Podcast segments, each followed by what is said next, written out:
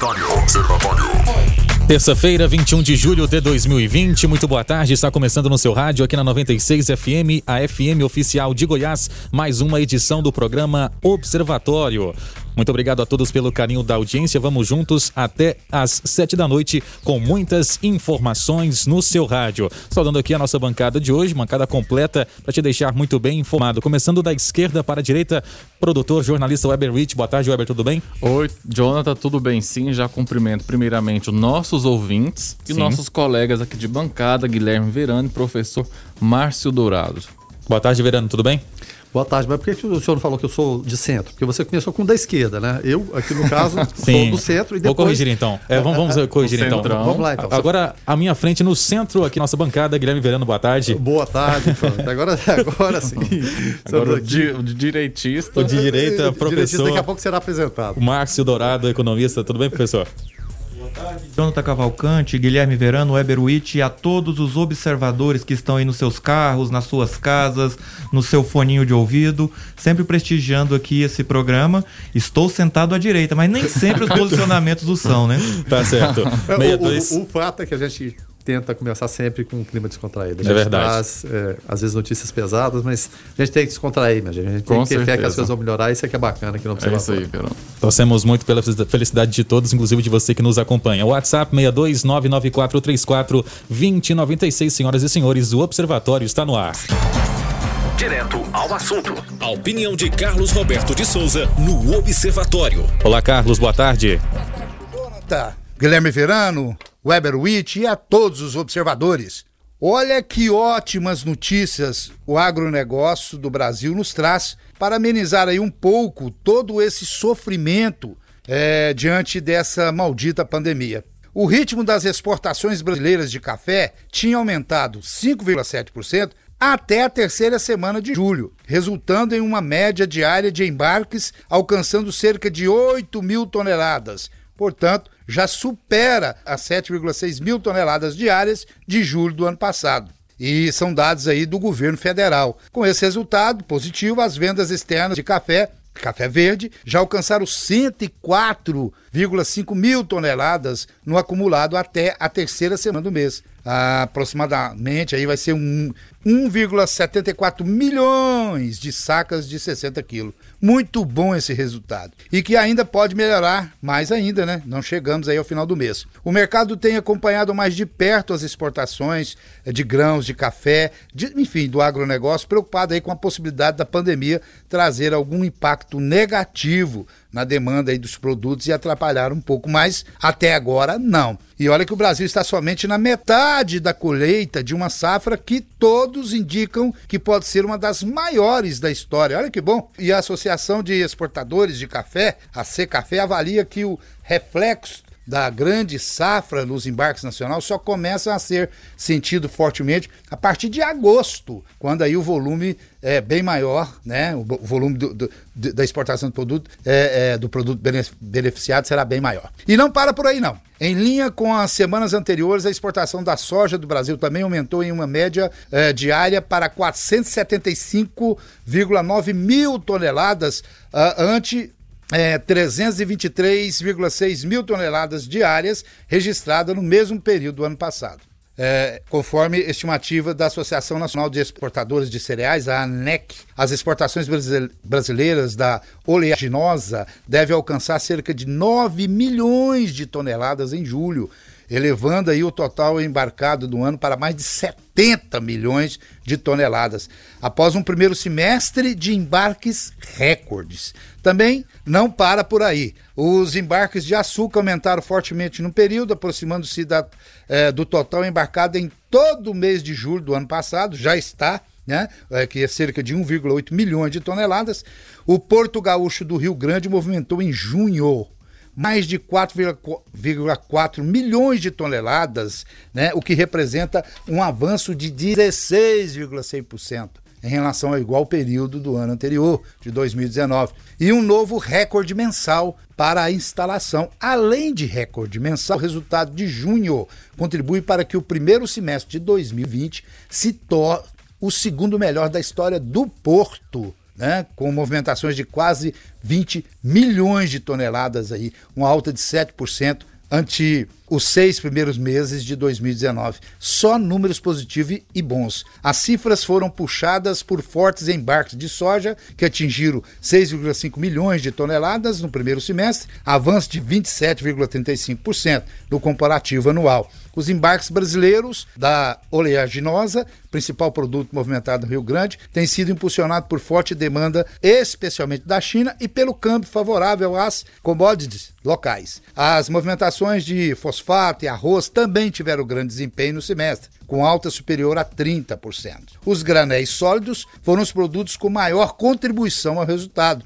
com 12,46 milhões de toneladas no semestre, sendo 2,9 milhões de toneladas em junho, somente em junho. É bom demais ver o Brasil dar esses resultados, mostrando aí ao mundo a força do nosso agronegócio. São ou não são ótimas notícias para celebrar, mesmo em meio a essa maldita pandemia? Eu fico feliz. Nós merecemos algo positivo também. Fiquem todos com Deus. Ademã, que eu vou em frente de leve.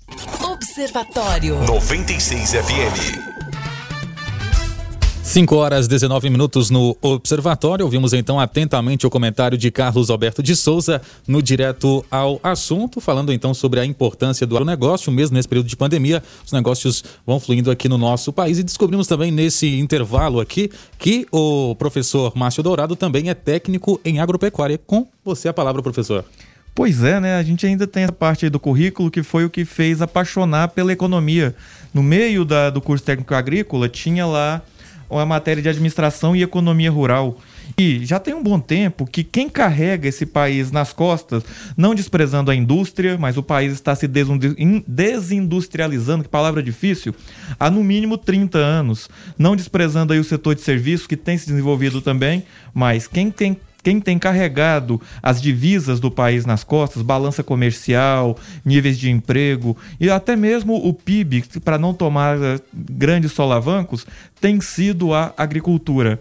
Por reiterados anos, então, o setor primário, o setor agrícola, tem conseguido aí sustentar para que o PIB do país não caia e tentando também gerar empregos na medida em que se tem todas as suas cadeias produtivas no país.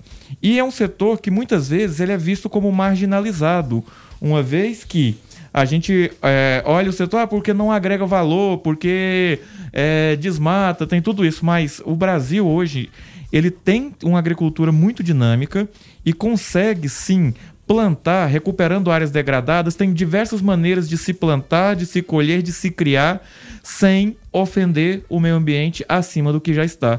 Portanto, a, valorizar o setor agrícola é valorizar geração de empregos, geração de riqueza e geração de renda. Agora vamos separar também o joio do trigo. Temos a agricultura que produz e temos a agricultura. Eu não sei se a palavra pode falar na rádio hora dessa, mas nós temos aquela agricultura mais picareta, que é o quê? São as pessoas que manipulam é, terras públicas, que desmatam, que lidam com é, área de preservação mínima, invadem nascentes e por aí vai. Essa aí não é a agricultura de sucesso. A agricultura de sucesso é essa agricultura aí pujante que tem conseguido aumentar a produtividade. Acredite, onde se colhia, digamos assim, é, na época que eu estudei, eu terminei esse curso em 2001. Uma lavoura muito boa produzia 50 sacas de soja por hectare. Estamos em 2020, a produtividade média já está acima de 80 sacas de soja numa lavoura muito boa. Portanto, isso é agricultura que desenvolve esse país e que sim faz ainda ter é, esperança em determinadas coisas para o país. Por quê? O mundo pode até parar de consumir algumas tecnologias, mas o mundo não vai deixar de comer. E poucos países têm a área agricultável que o nosso país tem. E acessando aqui os dados do Conselho dos Exportadores de Café do Brasil, relatório mensal de exportações, no mês de junho deste ano, o Brasil exportou 2,8 milhões de sacas de café com receita cambial de 357 milhões de é, dólares, equivalente a 1 bilhão e 700 milhões de reais, um aumento, Guilherme Verano, de 19,99% em reais em relação a junho de 2019, lembrando que no ano passado não estávamos no período de pandemia. É, e uma coisa boa de se destacar também, porque a gente sempre é muito crítico de, de todos os governos. Né? Tem gente que acha que é mais de um ou de outro, mas não, é claro, as críticas vêm e quem está no governo está ali para ser exposto e tem, é, de fato, que aceitar as críticas. A gente tem que falar do papel fundamental da Embrapa também, né, Márcio? A Embrapa, acho que é, assim, se tornou excelência né, em relação à pesquisa. E eu estou vendo até uma notícia esse é o Valor Econômico há, poucos instantes, que a Embrapa e a Apex elas firmam acordo para promover o agronegócio brasileiro no exterior. Agora, o importante é o quê? Promover e também falar em relação a exatamente aquilo que você falou, agricultura sustentável, né, que, que não desmate, né, que haja de acordo com, com o que é, ditam as normas internacionais. Porque aí o quê? Investimentos virão para cá. Né? E, e, a Embrapa é, é um setor de excelência, mas se vier mais investimentos, melhor vai ser. Justamente. Só para, assim, a Apex é a agência promotora das exportações e investimentos no Brasil. E é importantíssimo que isso aconteça. A Embrapa ela foi criada ali no começo da década de 70. 73. Com o objetivo de fazer pesquisa agrícola e desenvolver novas regiões para a agricultura. Hoje a gente vê o Cerrado com toda essa pujança econômica. Acredite, até o começo da década de 70 não se plantava muita coisa no Cerrado. Ah, cerrado é, é terra morta, não nada nasce aqui, né? Só é, piqui, né? É tanto que o alqueire goiano quando se fala em alqueire, ele tem metade, é, perdão, é o, o, dobro, dobro né? do alqueire paulista. Porque Isso. as terras de São Paulo valiam muito mais porque eram uhum. mais férteis. A realidade se transformou. Na medida em que a Embrapa foi pesquisando e descobriu que aqui, com a devida correção do solo, a partir de pesquisas, de muito investimento, aqui em se plantando quase tudo dá, então hoje nós temos aí o Cerrado como a maior fronteira agrícola do mundo. Portanto, a Embrapa é algo que nós temos que dar muito valor e agradecer muito hoje de ter comida na mesa e muitos de nós os nossos empregos pela por alguém na década de 70 e olha só quem era o, quem era o presidente na década de 70, 73 era o Geisel? Não, era o Médici, né? Era o Médici. Médici. Então, se a gente for pensando assim, então que um, quando o militar foi lá e fez uma empresa de pesquisa agropecuária, diversas coisas, diversas inovações que a gente tem hoje em dia, nós devemos à Embrapa. A última vez que eu fiz uma visita à Embrapa, o pesquisador brincou comigo que eles tiraram a graça da melancia, começaram a produzir a melancia sem semente. Segundo ele, a graça era chupar melancia e cuspir a semente. Ou engasgar com a semente. e assim, mas são esse, é esse é. tipo de pesquisa que faz o país desenvolver e que gera divisas para o país. Observatório nesta terça-feira, dia 21 de julho. Hoje conosco é Beruíte, Guilherme Verano e também o professor Márcio Dourado. Participação no 62 994 34 2096. Um abraço aqui para o Carlos Mateus da Fazenda Piteiras, município de Abadiânia. Está lá no Cerrado, está produzindo milho safrinha e escutando a Rádio 96 FM. Obrigado, Matheus, por sua participação. Participação via áudio, vamos ouvi-lo. Aqui, ó, na rua, no Filó, na, na rua Doutor Zildo Faria, a água tá correndo desde ontem. Essa água até agora não veio aqui, olha, ó. Aí depois sobe pros moradores pagar. Tá aí a participação do ouvinte Lindomar. Nossa produção vai repassar essa demanda para a equipe da Saneago. Tem também aqui uma outra participação que nós vamos trazer agora. A pessoa mandou aqui, a dona Josélia, ela mora ao lado da igreja é, ali na região do Jardim das Américas, terceira etapa, e segundo ela, na rua é, Major Arnaldo, número 631, naquela localidade, ela solicita aqui o nosso auxílio, a nossa ajuda para que algumas pessoas ou alguma ONG específica possa resgatar os animais ali. Ela, inclusive, nos mandou um vídeo aqui. Vamos ouvir o áudio desse vídeo que ela nos tá relatou. Aqui, ó, nove cachorrinhos abandonados aqui de frente da Assembleia de Deus Jardim das Américas de frente da BR. Aquele que, que, é, que quiser adotar os bichinhos, vem. Eles passaram a noite de frio, estão no sol quente, eu já pus ração, água para eles. E quem puder adotar esses bichinhos, vem adotar. Tem um bom sentimento, um amor. Eles estão abandonados aqui na calçada da Assembleia de Deus Jardim das Américas, próximo à gameleira. Estou fazendo esse vídeo para quem Tá, e portanto, a participação da dona Josélia, lembrando que abandono de animais é crime, mas para você que está nos acompanhando na 96 e tem um interesse em adotar esses animais, estamos aqui à disposição. Você pode mandar uma mensagem no 62 994 34 2096. Infelizmente, né, Verano? É uma realidade que nós acompanhamos aqui diariamente na cidade, estando como, por exemplo, o centro de zoonoses, onde muitas pessoas no período noturno deixam animais ali amarrados junto à grade para que eles sejam ali colocados nos zoonoses. Se a pessoa não quer cuidar do animal, é melhor nem pegar, né? É, exatamente. Está acontecendo muito nesse momento de, de, de pandemia, né? Naquele primeiro momento, muita gente adotando os animaizinhos, né? E que coisa boa é, é ter, um, ter, um, animal, né? Em casa. Isso é, isso é, muito bacana. Só que tem gente que não se adapta e pega e resolve, devolve, né? Quer devolver, não quer saber. Então tem, tem que ser tudo muito bem, bem medido, bem pensado. A área que você tem, ela é conveniente. Animal dá seu trabalho, faz barulho, né? Faz serviço ali, você tem que limpar. Então você tem todas as medidas para tomar. Né? Simplesmente ele não é um brinquedo de pelúcia que chega ali e fica quietinho. Ele traz alegria, mas traz trabalho também. Então, acho que ninguém precisa de comprar animal. Você pode adotar. Você tem o site da, da, da Aspam, você tem várias ofertas de, de adoção das mais variadas raças de, de, de, cães, de gatos, enfim. Então, você podendo adotar, adote de, de bom coração, mas não, não vá adotar e depois devolver, realmente é muito complicado. Lembrando que o abandono de animais é crime, crime, está previsto no artigo 32 da Lei 9605-98. A pena é de três meses a um ano de detenção e multa. Se houver morte do animal, a pena é aumentada de em um sexto a um terço.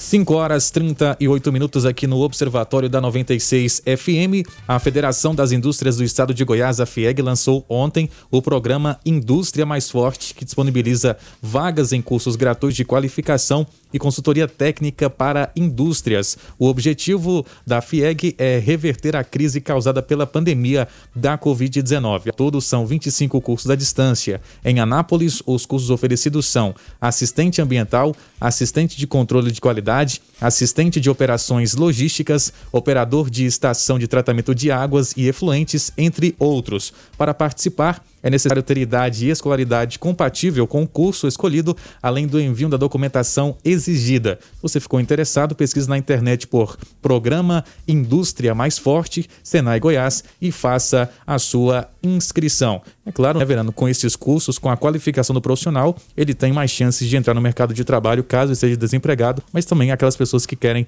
é, aumentar o seu currículo. É, exatamente. Você ser especialista em várias áreas hoje é fundamental, né? para não ficar desempregado. Então, a chance aparece, são cursos à distância. Né? Você vê aqui a, a, variedade, só para citar alguns, como o Jonathan falou, né? assistente ambiental, controle de qualidade, operações logísticas, ou seja, tudo tem a ver com que a gente tem indústria aqui no DAIA, operação de, de, de operador de estação de tratamento de águas, efluentes, entre outros. Então, fique ligado, né? As oportunidades você tem que ir atrás, né? Muitas vezes elas estão passando ali, mas você tem que se manifestar, ir atrás delas. E a partir daí, é claro, você inserir ou ser reinserido no mercado de trabalho. E professor Márcio, é, na cabeça do empresário, ele tendo ali um profissional que saiba atuar em várias áreas, é também bem benéfico para ele, né? Para a empresa, é claro. Exatamente. É sempre bom para a pessoa que está buscando uma oportunidade de emprego, ou até que já está empregado, mas que quer melhorar a sua empregabilidade, se qualificar mais, porque ele aumenta o leque, o seu guarda-chuva de coisas que pode fazer e num, numa crise, em algo assim, vai ser a última pessoa a ser eliminada. É, vamos uh, aí, uh, comparar aí com, com os paredões que, a, que às vezes algumas empresas têm. Então, qualificação nunca é demais. Por mais que às vezes um curso pareça ser algo bobo que você vai fazer ali, ah, mas eu já sei, um diploma, não, eu já quero... sei operar computador, para que, que eu vou aprender Excel? Aí você vai lá, você descobre coisas assim, coisas que você demorava às vezes duas horas para fazer, você consegue fazer em cinco minutos. O famoso macete, né? Aquele, aquele detalhe ali no programa que você não sabia e consegue depois. Justamente. Então, às vezes isso faz a diferença. Então, qualifique-se, porque isso pode fazer a diferença lá na frente. Até quando a Letícia Juri esteve aqui, é, falando, é claro, da Secretaria de, de Desenvolvimento Social, Trabalho, Emprego e Renda, falando que a oportunidade de emprego aparece, mas muitas vezes não acha as pessoas qualificadas para isso. Então, fique ligado, é importante, é tudo isso que o Márcio falou mesmo. A ouvinte Shirley de Goiânia pergunta se as vagas são só aqui na cidade de Anápolis. Não, Shirley. Também existem vagas nesse projeto em Goiânia. Também você pode acessar, então, é, o site né, do programa Indústria Mais Forte no Senai Goiás e fazer a sua inscrição. Boa sorte para você. Ontem nós tratamos do assunto Fundeb, né, é, em relação à votação que ainda não começou, não foi ainda aprovada em relação a essas mudanças. Nós conversamos com especialistas na área. O Fundeb, que é o Fundo de Manutenção e Desenvolvimento da Educação Básica básica e de valorização dos profissionais da educação. Ontem um debate muito bacana aqui no Observatório, né, Verano? É verdade, opiniões de todos os lados, gente apoiando, gente contra. O fato é que é, ontem, aos 45 do segundo tempo, né, quando já ia para a votação, o governo pegou e falou: opa, não, peraí, a gente precisa de ver alguma coisa nesse sentido aqui. E a intenção Ministério da Economia é o quê? Retirar NACOS né, do, do Fundeb, que não tem, foge daquele teto orçamentário, não está dentro do teto orçamentário, vão dar um drible aqui vão pegar dinheiro para programa social. Evidentemente, programa social é muito importante, mas são questões é, diferentes. Você não pode tirar de um orçamento já combalido dinheiro para jogar no outro. Então não, não dá, não tem como. Então, muita gente é, protestando em relação a isso e o governo teve que recuar. A verdade é essa.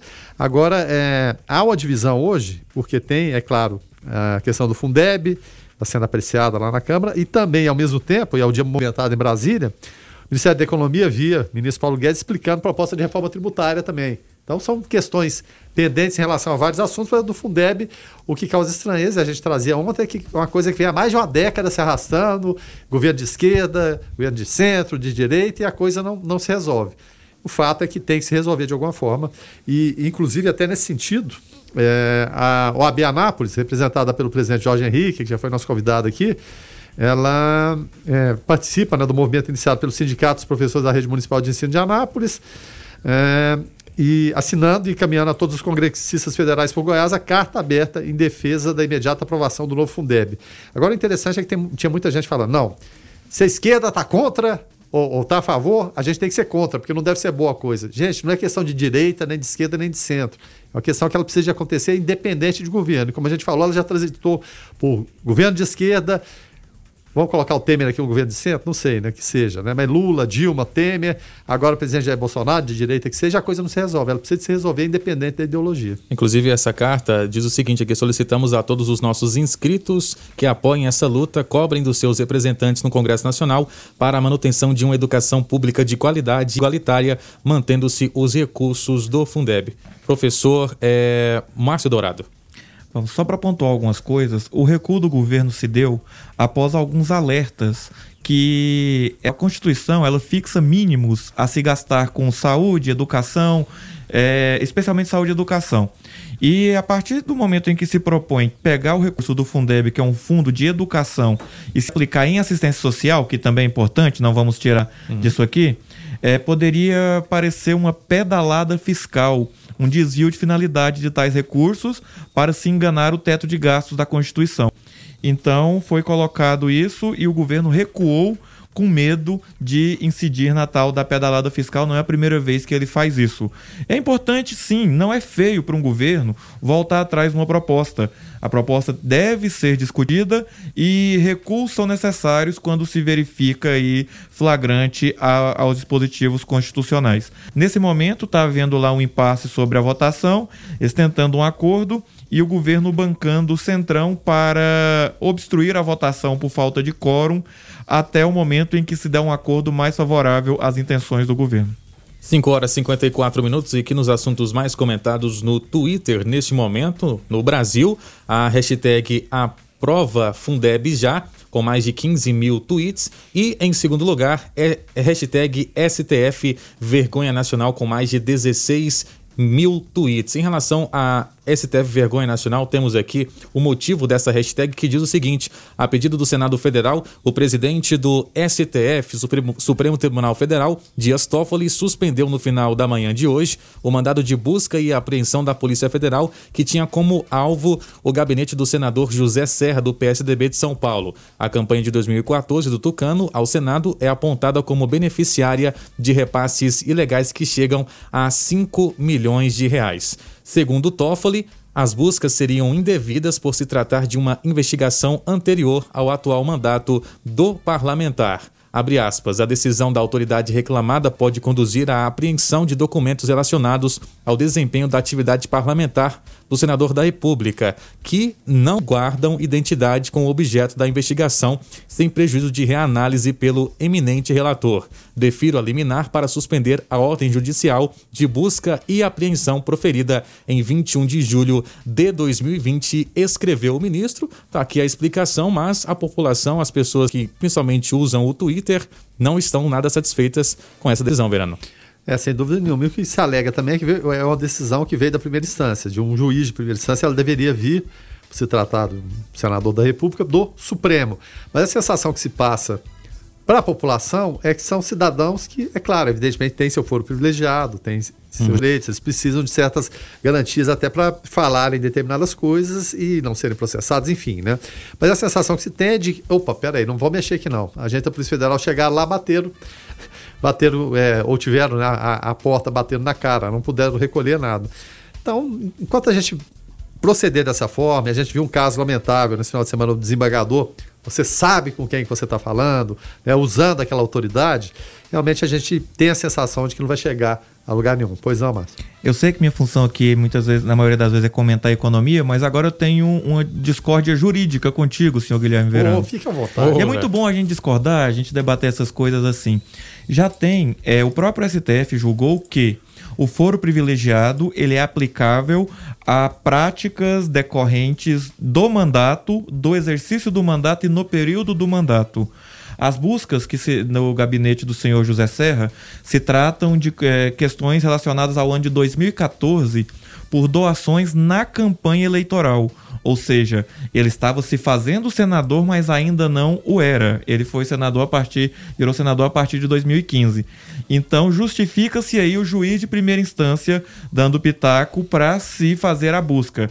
Só que aí, aí nós temos o quê? Crise institucional. Como é que um juiz de primeira instância determina, busca num gabinete do Congresso? Mas o fato a que se refere a busca se refere a um período em que o então investigado, então buscado, não era senador da República. 5 horas e 57 minutos aqui no Observatório da 96 FM. O presidente da Caixa Econômica Federal, Pedro Guimarães, afirmou hoje, terça-feira, dia 21, que centenas de milhares de contas da poupança digital do banco, movimentadas pelo Caixa Tem e usadas para o crédito do auxílio emergencial foram suspensas por suspeita de fraude. Abre aspas. Todos os bloqueios são suspeita de fraude, afirmou Guimarães em entrevista ao portal Infomoney. Suspendemos centenas de milhares de contas, sim. Neste momento, as pessoas podem pedir o desbloqueio. Ainda segundo Guimarães, o total de contas bloqueadas seria equivalente a cerca de 5% do total de aprovados. De acordo com o executivo, as pessoas que tiveram a conta bloqueada terão de comparecer a uma agência da Caixa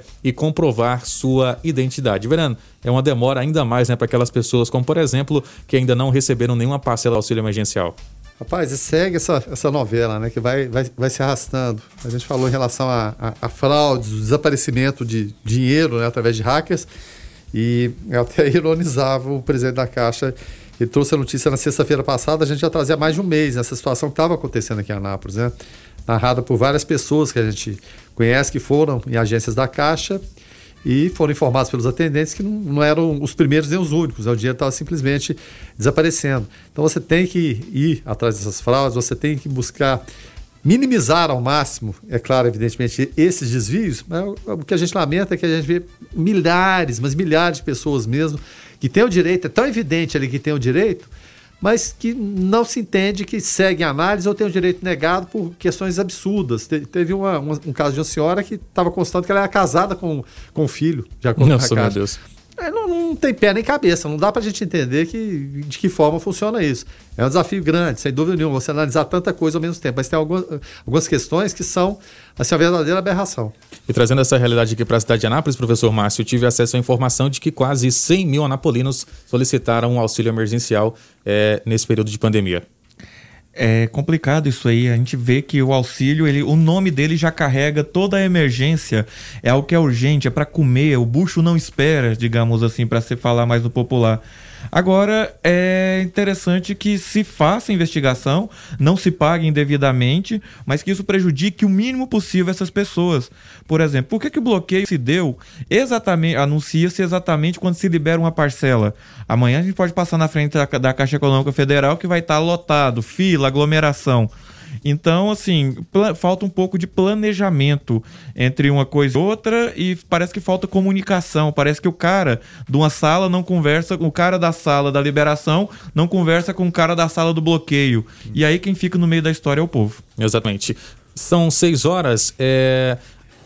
Os presidentes do Senado Federal Davi Alcolumbre e da Câmara dos Deputados Rodrigo Maia receberam a proposta de reforma tributária. O ministro da Economia, Paulo Guedes, entregou o texto no Congresso Nacional na data de hoje. Segundo Paulo Guedes, a primeira parte da proposta do governo sobre a reforma tratará apenas da unificação de impostos federais e estaduais no futuro imposto sobre valor agregado. É, o governo propõe reunir PIS e COFINS em uma mesma contribuição com alíquota única de 12%. Amanhã, quarta-feira, dia 22, o programa Foco 96 vai desdobrar o assunto com o professor Márcio Dourado, que está aqui conosco no Observatório. Não perca o programa de amanhã, que tem a apresentação e a produção de Lucas Almeida e os comentários de Guilherme Verano. Começando muito bem a segunda hora do programa Observatório nesta terça, 20 de julho de 2020. Participação aqui do Johnny do Jardim Itália, Ordinary World, Duranduan. Música incrível, admira 96 pela qualidade da música, além da informação precisa. Obrigado, Johnny, por sua participação participação e também pela audiência, sempre sintonizado aqui nos 96.3 FM. Participação também do César. Boa tarde. Temos que tomar providência naquele pedinte que fica todos os dias durante o dia pedindo dinheiro com a placa de venezuelano e sem máscara, na Goiás com a Avenida Brasil. Ele é novo e tem no máximo 30 anos. A polícia podia começar a puxar a ficha desse povo. É a participação do César. Lembrando que a Secretaria Social já está ciente desses assuntos, né, Verano? É exatamente. A Elisânia, quando teve aqui, inclusive, ela falou que é, certa vez ela desceu até para falar que poderia auxiliá-los né, de uma maneira, né, é claro, evidentemente, uma acolhida. Ela quase que foi agredida. Sim, ela me contou é também essa situação. Então, várias situações que é, é ofertado para eles né, um acolhimento, um local para ficar, não querem, simplesmente recusam. É, ela teve notícias que alguns que inclusive vêm de Goiânia de, de Uber ou vêm de táxi, hospedam em hotel, fazem o dia a dia e para eles é muito mais rentável do que ir para um programa social. Então, é uma situação lamentável. A gente vê muitas vezes, é claro, evidentemente, eles com crianças, você fica com seu coração tocado, doído, imaginando aquela situação. Mas a realidade, e essa realidade é baseada em fatos, em campanas que são feitas, né, em vigilância em relação ao roteiro que eles seguem no dia a dia, é de que a realidade não é bem aquela que aparece lá na, naquele momento, não, que realmente é de doer o coração. Então, as providências já estão sendo tomadas, a secretaria tenta resolver esse tipo de situação, mas tem momentos que é complicado, de fato. E na semana passada eu conversei com a Elisânia Freitas Lobo, ela que é secretária social, como citou aqui o Guilherme Verano, e ela disse o seguinte, que a orientação da secretaria é que as pessoas não ajudem esses pedintes que ficam nos semáforos aqui na cidade, até porque isso se torna uma renda mensal. E professor Márcio, ela me contou um exemplo de uma jovem, acho que é de aproximadamente 20 anos, que mensalmente, no mínimo, ela retira é do semáforo fazendo pedido de ajudas cerca de R$ 2.500 difícil isso aí. Às vezes, às vezes, a gente fica ali tocado, dependendo do momento, a pessoa debaixo de sol forte, chuva, coisas assim. É, às vezes dói no coração da gente. Mas já experimentou? Eu já fiz esse teste. Pessoa pedindo dinheiro, você oferecer, não, você quer um litro de leite? Você quer almoçar? Vamos ali almoçar. Uma cesta básica? E, às vezes, a, a, cesta básica a pessoa ainda aceita porque ela pode trocar por dinheiro. Então, há muitos ah, casos em que a pessoa não quer nada além do dinheiro do que ela pode trocar por dinheiro. Infelizmente. Então, se a orientação é não doar, acredito assim que quem tem bom coração e tem é, vontade de doar e pode fazer isso, nós temos aí boas instituições que aceitam essas doações e vai destinar para os locais que realmente precisam. Não colocando que pessoas que estão no semáforo não precisam. Sim. Mas, às vezes, nosso coração toca e aquele dinheiro está indo para outra coisa aí que não o destino certo onde a gente gostaria de investir. Você também pode mandar a sua opinião em relação a esse assunto no 62 99434 2096. Antes de estar aqui no programa Observatório de hoje, eu fui ao Hospital de Urgência de Anápolis, UANA, doutor Henrique Santilo, onde eu conversei com o João Pedro dos Santos. Ele é diretor executivo do UANA e fala conosco sobre a chegada de 18 novos leitos específicos para tratamento de pacientes com Covid-19, eles que foram implantados na data de ontem. Vamos ouvi-lo. Exatamente, nós tínhamos falado há alguns dias, quando da chegada dos 18 respiradores, sobre a possibilidade de novos 18 leitos de UTI no hospital de urgências. Com a graça de Deus, nós, dentro do nosso planejamento, conseguimos, na data de ontem, realizar a abertura desses novos leitos. Então, reforçando que atualmente nós estamos com 51 leitos de UTI, dos quais 33 são exclusivos para pacientes com Covid-19. Esses 18 leitos são permanentes ou são apenas para esse período de pandemia? A princípio, nós temos um compromisso de manter 33 leitos de UTI após o período da pandemia. Inicialmente, quando nós entramos aqui na gestão, eram 18 leitos de UTI e a ampliação que permanece posterior são os 15 leitos. Vai ser necessário fazer uma pequena adequação da infraestrutura física é, para melhorar a estrutura, mas a, a, o nosso compromisso é manter 33 desses leitos. Em relação à equipe médica, João, os profissionais que atuam para esses 18 leitos extras que nós estamos divulgando aqui agora, o hospital já tem esses profissionais? Temos sim, eles já estão atuando, a escala está montada, a estrutura já está funcionando por completo, incluindo as equipes. E agora com esses 33 leitos exclusivos para a Covid-19, eles atendem a macro-região, não apenas aqui a Anapolinos? atende Anápolis e também a macro-região. Lembrando que são leitos estaduais uhum. e eles são regulados pelo complexo regulador do Estado. Então atende pacientes de Anápolis e pacientes da macro-região. Qual é a média de tempo que um paciente fica internado em uma UTI aqui no hospital de urgência? Você tem como explicar para nossos ouvintes? É, como eu havia dito também em uma outra fala, é claro que a minha fala aqui não vai ser uma regra. Uhum. É uma estimativa de tempo, né? E a média que, que nós, o paciente que entra em estágio grave são mais ou menos entre 14 a 17 dias. Agora tem paciente que se recupera mais rápido e paciente que pode demorar um pouco mais. Qual é a atual taxa de ocupação dos leitos exclusivos para a Covid aqui no UANA?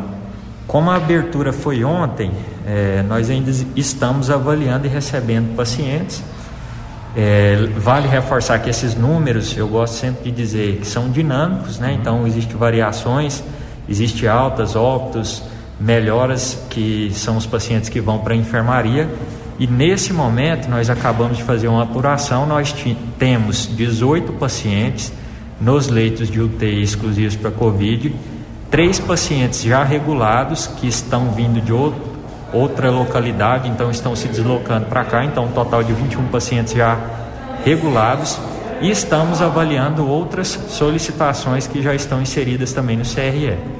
Tá aí então as palavras do João Pedro dos Santos, ele é diretor executivo do Hospital de Urgências de Anápolis, doutor Henrique Santilo, Uana, falando são então sobre a chegada de 18 novos leitos de UTI. Agora o hospital conta com 33 para tratamento de pacientes com Covid-19, mas lembrando que esses pacientes são regulados pelo Estado, ou seja, não tem uma quantidade específica de leitos aqui para Anapolinos, mas de qualquer forma essa ampliação torna-se muito importante, né, Verano? É importante, sem dúvida nenhuma, ainda mais nesse, nesse momento, porque terrível seria a pessoa precisar do leito e não ser atendida.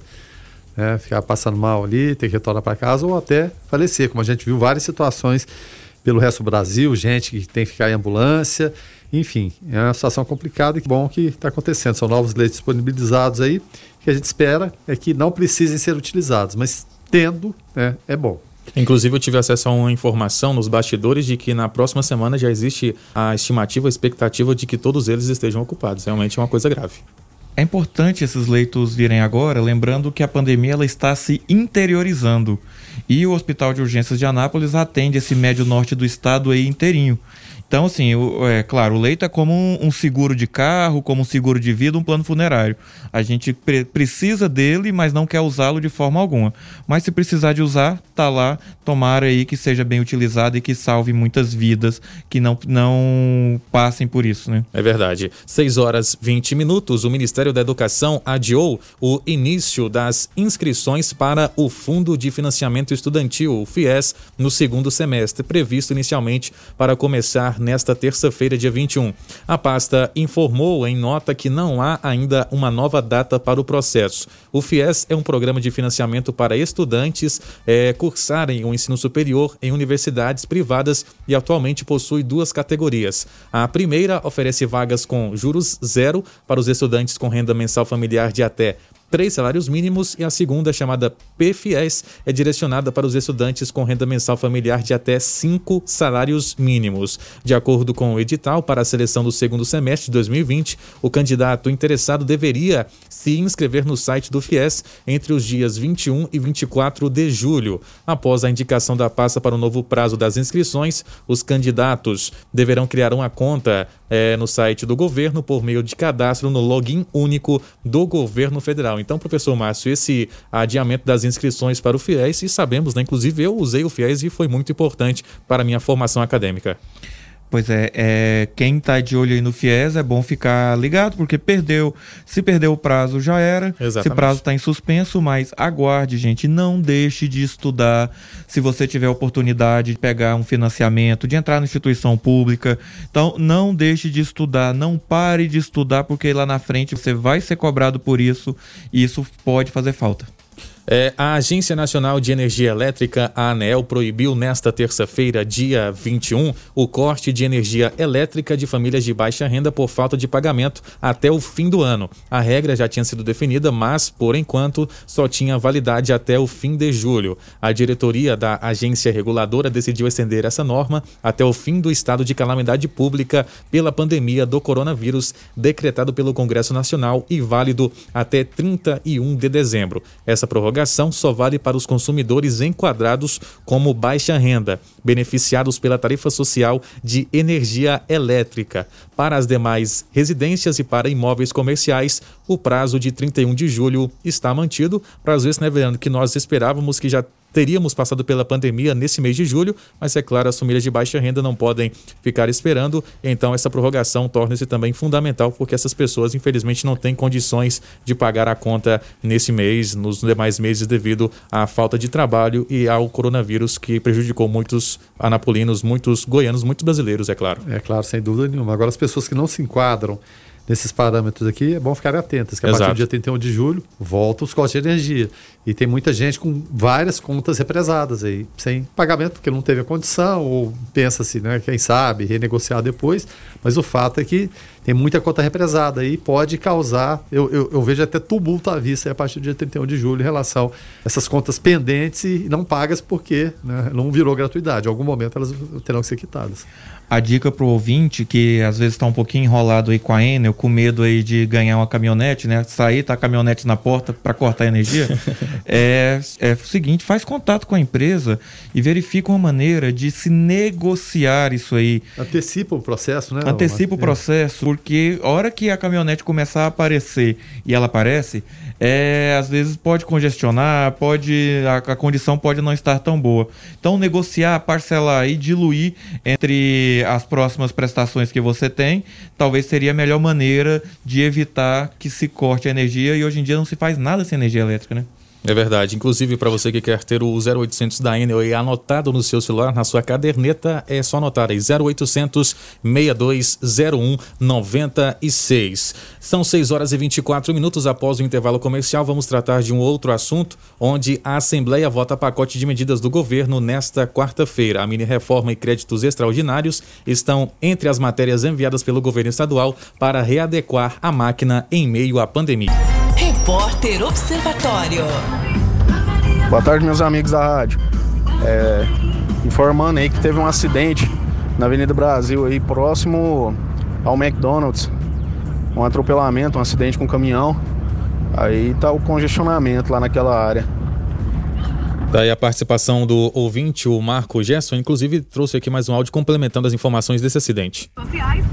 Eu não cheguei a ver, mas eu vi que tinha uma pessoa caída no chão. Tinha um outro que estava sentado no meio-fio e o, um dos passageiros da moto, se eu não me engano, era uma Honda Bis preta, estava caído no chão, provavelmente desacordado. Eu não tive muito tempo de parar, porque na hora que eu vi eu já desviei do trânsito ali para não, não atrapalhar mais ainda. Mas o trânsito lá tá bem lento. O ouvinte nos informou aqui que o acidente aconteceu na Avenida Brasil Norte, sentido o viaduto, e nós, aqui a produção do jornalismo da 96 FM, já entrou em contato com a CMTT, Companhia Municipal de Trânsito e Transportes. O Eberwitch aqui me mostra a resposta do Igor, diretor de Engenharia de Tráfego da CMTT, que disse que está encaminhando para o local uma equipe de fiscalização e agradece aqui a informação do ouvinte, sempre antenado e participando conosco no Observatório. São 6 horas e 35 minutos, tem a participação aqui do ouvinte o Wellington, em relação aos venezuelanos. Vamos ouvi-lo.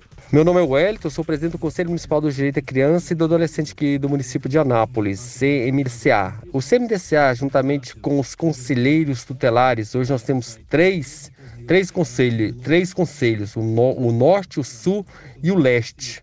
certo? Um total de 15 conselheiros tutelares.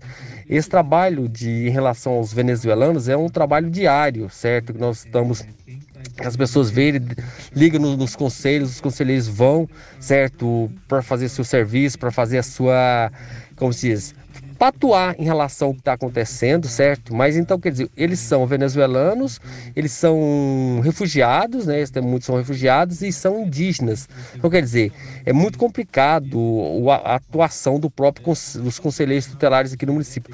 Mas vocês podem ter certeza que esse trabalho é feito, como vocês comentaram, juntamente com a, com a Secretaria da Assistência Social, Quer dizer, nós estamos atentos a tudo isso aí, certo? Porque o, a função do, do CMDCA é o quê? É proteger criança e adolescente do nosso município. Isso aí nós estamos fazendo, estamos buscando. Vocês podem ser onde que vê, qualquer coisa que vocês verem também, denunciem, ligam, porque nós estamos atentos a tudo isso aí, tá ok? Muito obrigado, Wellington, presidente do CMDCA, aqui na cidade de Anápolis, ele conhecido também como Terrinha, é, trazendo essas informações aqui aos nossos ouvintes, muito importante, né? Que eles também estão cientes de tudo que está acontecendo, né, Verano? Exatamente, reforçando exatamente o que a gente falava aqui em relação Qualquer coisa essa, denuncie. Essa preocupação, né? É importante, não está largada a coisa, vamos dizer assim, né? Existe todo esse trabalho, mas é um trabalho árduo, um trabalho complicado. Mas fica o recado Terrinha aí, claro. 6 horas 37 minutos. O presidente da Assembleia Legislativa do Estado de Goiás, Alego, presidente Lissauer Vieira, do partido PSB, se reuniu ontem, segunda-feira, dia 20, com o governador Ronaldo Caiado, do Democratas, e com representantes da Casa Civil. No encontro, ficou definido que a sessão extraordinária para a votação do pacote de medidas do governo será realizada amanhã, quarta-feira, dia 22. Os deputados estaduais irão votar a mini-reforma, créditos extraordinários para a saúde, desenvolvimento social e comunicação, além de uma matéria do BNDES que prorroga contrato para suspensão de pagamentos de juros e multas. Também será votada a flexibilização das normativas para suspender a inscrição de empresas na dívida ativa. Caiado já tinha anunciado que o governo vinha desenvolvendo uma série de projetos para readequar a máquina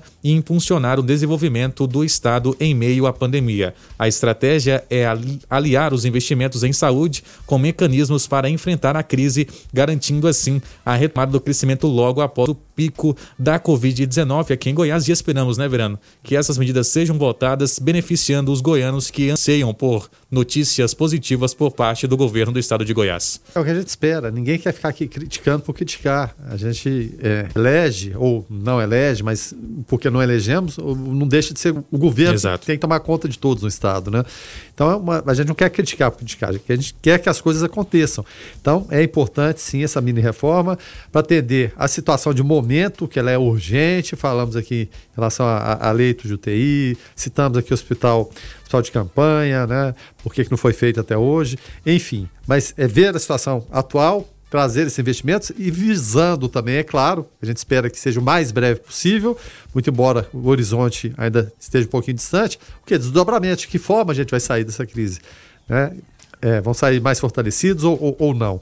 E para sair fortalecidos, a gente precisa de tomar atitudes no momento, né? E garantir principalmente créditos, né? readequar a máquina, impulsionar o desenvolvimento do Estado. Além disso, também as cobranças devem ser feitas aos deputados estaduais, né? Porque também. eles também vão, vão estar participando disso essa cobrança tem que ser constante. Né? A Anápolis, por exemplo, tem três deputados estaduais. Então, sempre mantenha essa interlocução com o seu, seu deputado, faça essas cobranças. É importante, é fundamental o nosso papel. 6 horas 39 minutos. O preço da carne disparou nos últimos 40 dias, com aumento de 14% na bovina e de até 26% na suína, ao contrário do aumento do ano passado, que se deu devido às exportações para a China. Neste ano, a disparada se dá em razão do período de entra-safra, que pressiona todos os anos os preços do produto. De acordo com o presidente do Sindicato do Comércio Varejista de Carnes Frescas no estado de Goiás, o Sindiaçougue, Silvio e o Sanaga, o aumento também está relacionado ao alto custo do bezerro. É, de acordo com ele, a pandemia não teve relação com a disparada. Ele disse: as exportações não foram afetadas por conta da Covid-19. Se tivesse sido, as exportações teriam diminuído, a oferta seria maior e, evidentemente, o preço iria para baixo, explica então o presidente do Cindy Açougue. Com você a palavra, professor Márcio Dourado. Bem, de vez em quando é, as pessoas me perguntam, inclusive aqui nesse programa, sobre quais são as consequências do dólar alto para, para o trabalhador, para quem nunca pegou uma nota de dólar no dia a dia. Tá aí, meu caro ouvinte, minha caro ouvinte, uma das consequências. O preço da carne está mais alto. Por quê? Estamos na entre safra. É, é, é, notório que a maioria da região produtiva é, não se chove entre os meses de maio e agosto. Então, é, provavelmente o boi vai estar tá mais magro, então as pessoas não vão querer vender esse gado. É, o, o, o, gado de, de confinamento, aquele gado que recebe ração, que não é tão dependente de pasto assim, as pessoas, os frigoríficos vão preferir vender aqui no Brasil ao preço de real ou vender lá fora ao preço do dólar, o dólar a quase 5,50.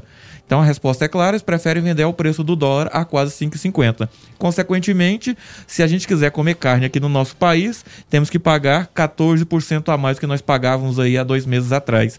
Então está aí um grande exemplo do que é o, o, o efeito do câmbio e o efeito desse comércio cada vez mais globalizado no nosso cotidiano. Como se proteger? Pesquisando o preço, substituindo coisas na sua cesta mensal. Quem comia frango uma vez por semana, tenta comer duas, tenta comer três. É uma maneira de você não dedicar tanto dinheiro aí a essa questão da carne. E a gente sabe que é uma coisa passageira, porque daqui a pouco começam as águas, o gado engorda de novo e talvez aí nós possamos fazer nossos churrascos mais tranquilos, talvez até podendo aglomerar. 6 horas 41 minutos. Participação aqui do ouvinte, o Ricardo Belchior. Parabéns pelo programa. Cada dia melhor e muito informativo para nós ouvintes e toda a sociedade da região. Muito obrigado, Ricardo, por sua audiência e pela participação. A possível vacina da Universidade de Oxford contra a Covid pode estar disponível até o final deste ano, mas não há certeza que isso vai acontecer, disse a principal desenvolvedora da vacina hoje, terça-feira, dia 21. A vacina experimental, que foi licenciada pela AstraZeneca, produziu resposta resposta imune em ensaios clínicos de estágio inicial. Inicial mostraram dados divulgados hoje, o que manteve as esperanças de que ela pode estar disponível até o fim do ano. A meta do final do ano para ter a vacina disponível é uma possibilidade, mas não há absolutamente, absolutamente certeza sobre isso, porque precisamos que algumas coisas aconteçam, disse Sara Gilbert à rádio BBC. Ela disse que é preciso demonstrar que a vacina funciona em testes em estágio avançado, que é necessária a fabricação de doses em larga escala e que órgãos reguladores precisam licenciar a vacina rapidamente para uso emergencial.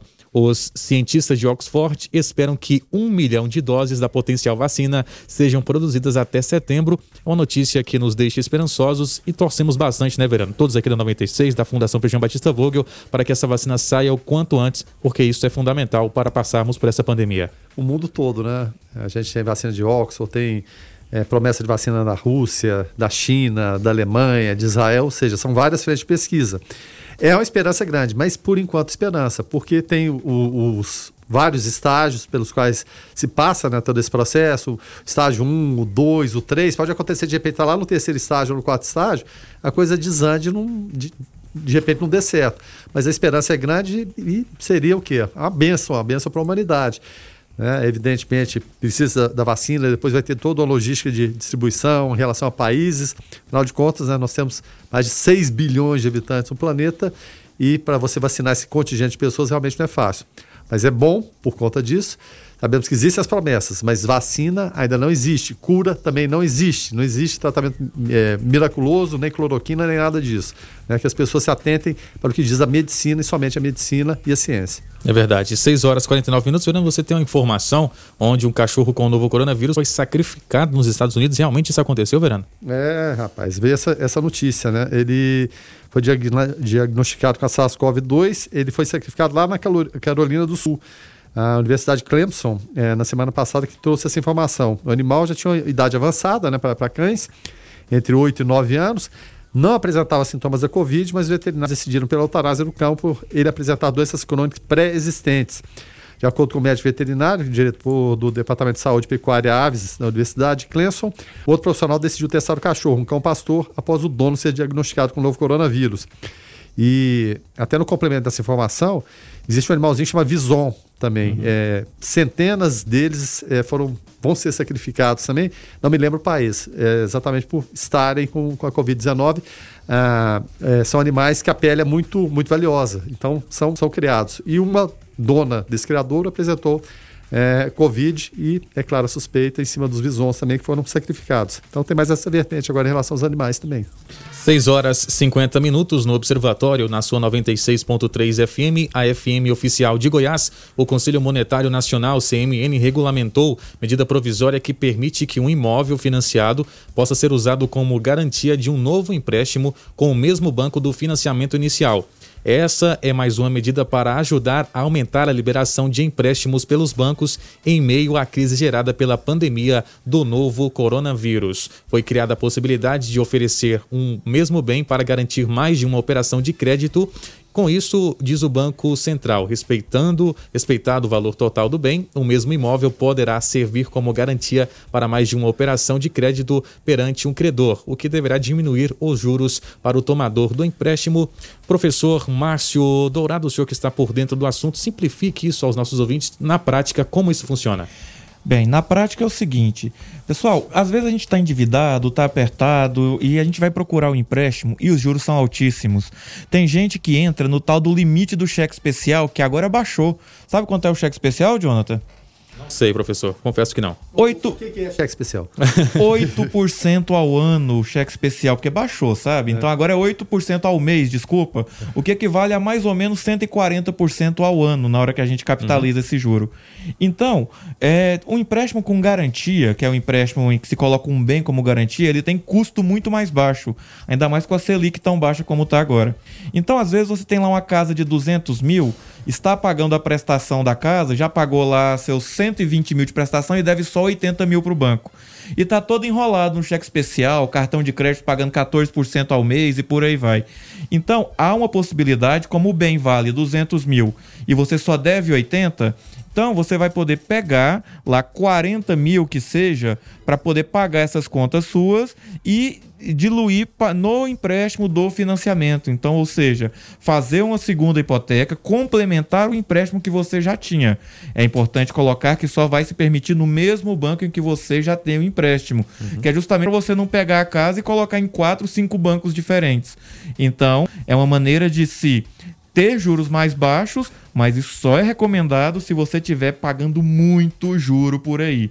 Então é uma maneira, como esse exemplo que eu passei, se você tem uma casa que vale 200 mil reais, e já pagou 80 e está apertado, precisando de 20, 30, 40 para sair do buraco, então seria uma maneira de que procurar o banco assim que estiver regulamentado e fazer esse empréstimo complementar em prestações que vão diluir muito mais e com juros, acredite, hoje em dia está na faixa aí, isso vai depender do seu perfil de renda, do seu perfil de crédito, mas em vez de você pagar 8% ao mês, você consegue pagar aí 6 a 8% ao ano. Eu acho que é bem melhor, né? E oferece muitos riscos, ô professor, em relação a, a, esse assunto?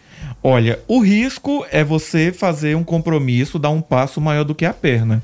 Mas, se você se planejar bem dentro da sua renda mensal, e se você, por isso que eu falo, só vale a pena se você estiver pagando muitos juros. Você vai ver que o que você vai pagar mais de prestação é menos do que você estaria pagando de juros, em especial cheque é, especial, limite e cartão de crédito.